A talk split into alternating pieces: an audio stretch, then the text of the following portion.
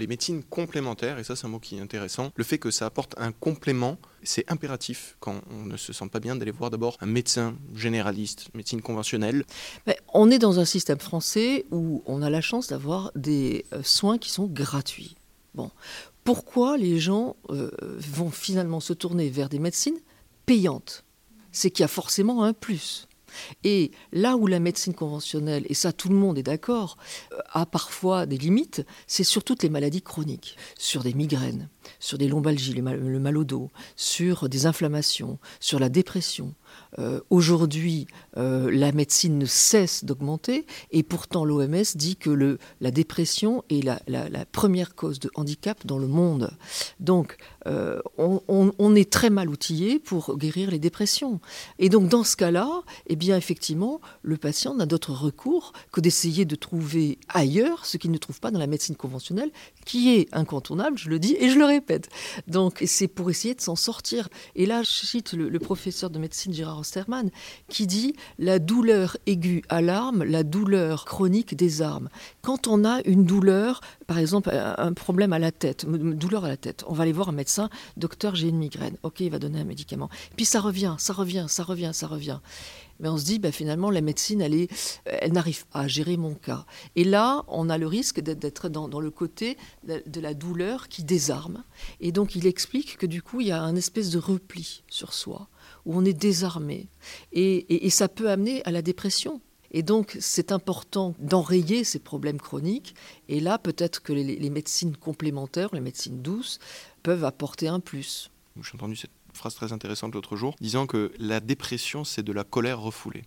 Mais en fait, on, ne, peut absolument pas réduire euh, la dépression à une cause. C'est impossible, tout simplement parce qu'on disait que voilà, c'est multifactoriel. Pour certains, la dépression, ça va être euh, le fait d'être malade depuis très longtemps. Euh, pour d'autres, ça va être de ne plus voir un enfant. Pour l'autre, ça va être de se retrouver seul. Pour un autre, ça va être d'avoir perdu son travail. Donc, il y en a certains qui vont le vivre comme de la colère, d'autres comme de l'injustice, d'autres comme un espèce d'abandon, un autre comme de la rejet de la société, d'autres ils vont se sentir coupables parce qu'ils ont été méchants.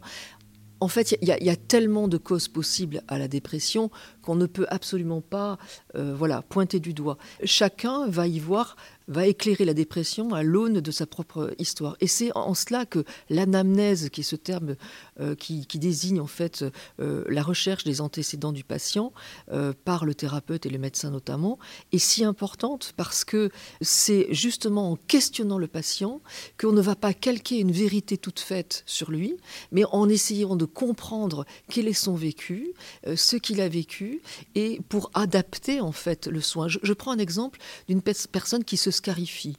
Euh, si euh, on dit la personne se scarifie parce que euh, elle est en colère, parce que c'est un moyen voilà d'attirer l'attention, de, d'être, de se rebeller, pourquoi pas? Mais pour d'autres, ça va être une manière de se reconnecter à son corps parce qu'elle a vécu un viol, parce qu'elle a vécu des attouchements, parce qu'elle a vécu une violence psychologique et qu'il y a quelque chose à l'intérieur d'elle qui a fait qu'elle elle s'est dissociée, c'est un terme psychiatrique, euh, il y a eu une sidération, une dissociation, et qu'elle n'est plus dans son corps. Donc, euh, se scarifier, c'est un moyen peut-être de revenir à son corps. Et, quelque part, euh, les médecins me disent, quand on pose la question à quelqu'un qui se scarifie, ça me fait du bien. Ah bon, ben, je vais vous, faire, vous le faire aussi. Ah non, pas du tout. Non, c'est une manière pour elle de reprendre le contrôle. Donc on voit bien à travers cet exemple qu'on peut, on peut l'éclairer de, de vécu de toutes les personnes différentes. Et finalement, c'est l'idée de la médecine douce, hein, se concentrer sur l'individu, sur l'humain, sans oublier bien sûr de passer par la case médecin généraliste, bien sûr. J'étais avec Natacha Calestrémé pour m'en parler.